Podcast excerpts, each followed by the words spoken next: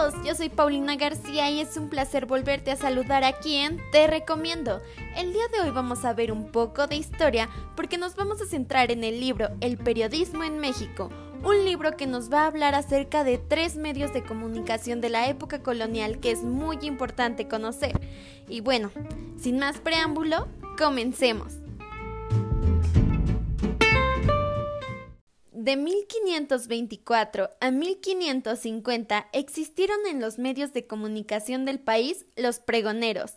Los pregoneros son los verdaderos predecesores del actual periodista, aunque de manera primitiva informaban a la comunidad de las medidas tomadas por el ayuntamiento, mismas que debían obedecerse, y esto en sí constituía una fuente de conocimiento e información. En ese tiempo no se daban noticias públicamente sobre sucesos dentro de las diversas capas que componían la sociedad, sucesos como bodas, crímenes o fiestas.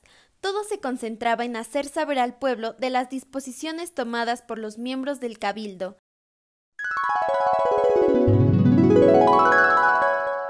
El año de 1524, el pregonero oficial del Cabildo era Francisco González, a quien se le consideraba como el primero de la Nueva España, en tiempos del ayuntamiento donde Hernán Cortés era gobernador.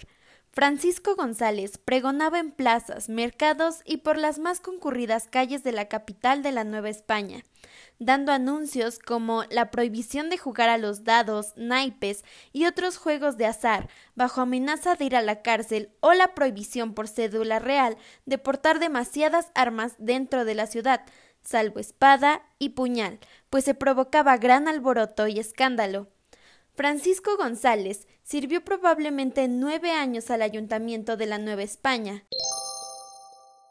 En marzo del año 1533 nos topamos con el nuevo pregonero, Esteban Vicente, el cual al poco tiempo se vio sustituido por un individuo apellidado Urbina, cuya gestión fue intrascendente, ya que arrendó por más de dos años su puesto a Juan de Montilla, uno de los aspectos más importantes que hay que destacar de la historia del pregonero es el salario tan precario que recibían en comparación con otros trabajos, mientras que un escribano del cabildo podía ganar 80 pesos de oro al año, el sueldo de un pregonero rondaba los 6 pesos de oro anuales.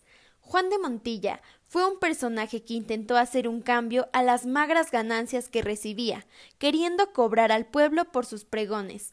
Sin embargo, sus planes no prosperaron en lo más mínimo, amenazado por diez días de cárcel por cada día que se negara a pregonar.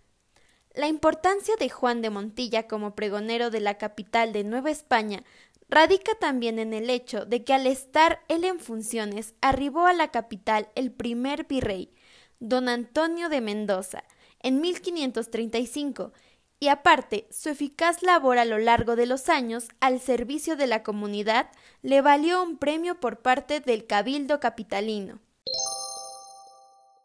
Otros pregoneros del tiempo del virrey de Mendoza fueron Hernández Díaz, Juan González y Hernán Armijo.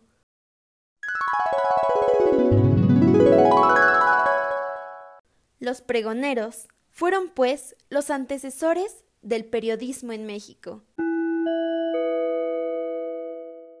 El periodismo humorístico, de 1521 a 1842. De entre las muchas cualidades que derivaron de la mezcla de las razas castellana e indígena, podemos apuntar la vena humorística, el deseo de ver la vida sin los tintes graves y hasta trágicos que muchas veces le acompañan es una de las salientes características de nuestro pueblo. Su innato ingenio y picardía le permiten incluso emprender las tareas más difíciles, celebrar un triunfo, pero también hacerle frente a las más grandes desgracias, incluyendo la muerte. En ocasiones es tan incisiva y común esta práctica del mexicano que no pocas veces se ha equivocado en sus juicios y criticado humorísticamente a algún dirigente político que no ha hecho más cosa que servir a su pueblo. Al tomar en cuenta esta singularidad de nuestra gente, no es de extrañarse la aparición de diversas publicaciones humorísticas en la historia de nuestro periodismo. tanto en los inmediatos años siguientes a la conquista, como en la época virreinal y aún en el México independiente, dichos dimes y diretes en forma de pasquines fueron hechos públicos por gente deseosa de plasmar un elogio o una censura. Aquí nos preguntamos, ¿cómo aparecieron tales manifestaciones humorísticas? Bueno, cuando recién finalizaba la conquista, Hernán Cortés sometió a tormento a Cuauhtémoc para obligarle a confesar el paradero de sus riquezas. De esto surgió una ola de rumores malintencionados contra el español. Se decía que él había ocultado el oro y había forzado al emperador azteca a no revelar a nadie más el lugar donde se hallaba.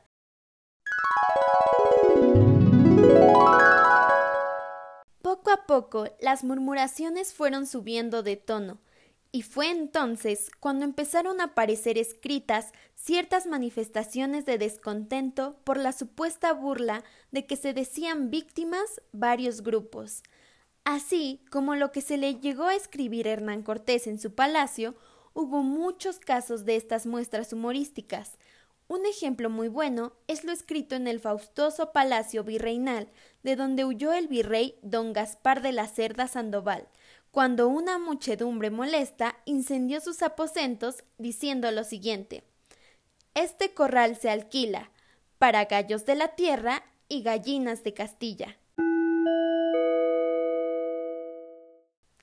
Hubo muchos pasquines, y la gracia y la picardía propias de los habitantes de la Nueva España se manifestaron aquí en todo su esplendor.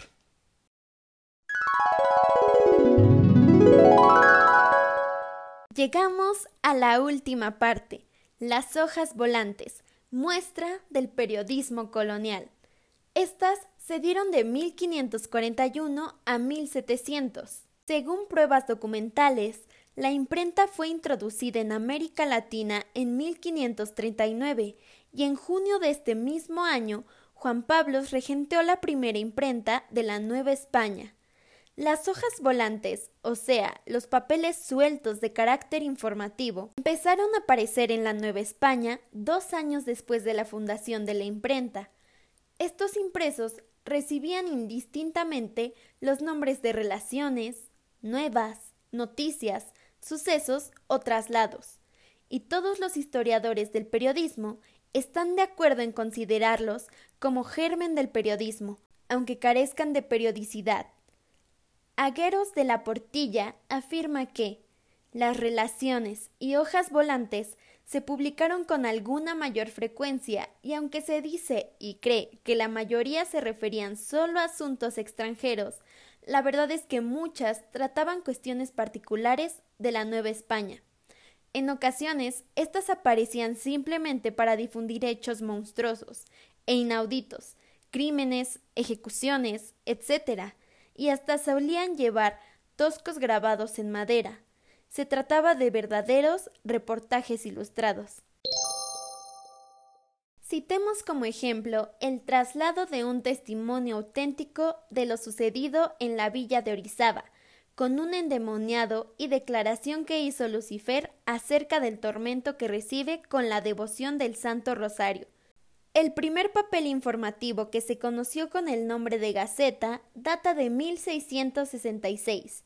En 1667 se introdujo una modificación que consistió en enumerar las gacetas, confiriéndoles así cierto carácter de serie y aproximándolas a la peridiosidad.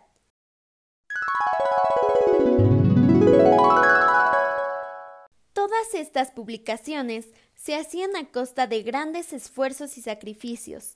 La causa más eficiente del atraso para el publicismo fue la carestía del papel, llegando al extremo cuando una guerra interrumpía las comunicaciones con España.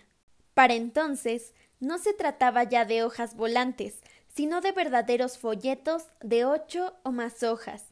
Se comprende entonces el importante valor que desempeñaron en sus días estas publicaciones, como únicos vehículos de información y aglutinantes de la conciencia social, así como el valor documental que aún conservan para nosotros.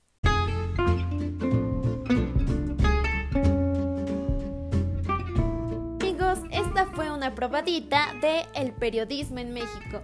Recuerden que si les gustó lo que les contamos, no duden en ir a buscar este libro en su librería física o electrónica preferida para poder leerlo completo. Yo fui Paulina García y este fue un episodio más de Te recomiendo. Hasta la próxima.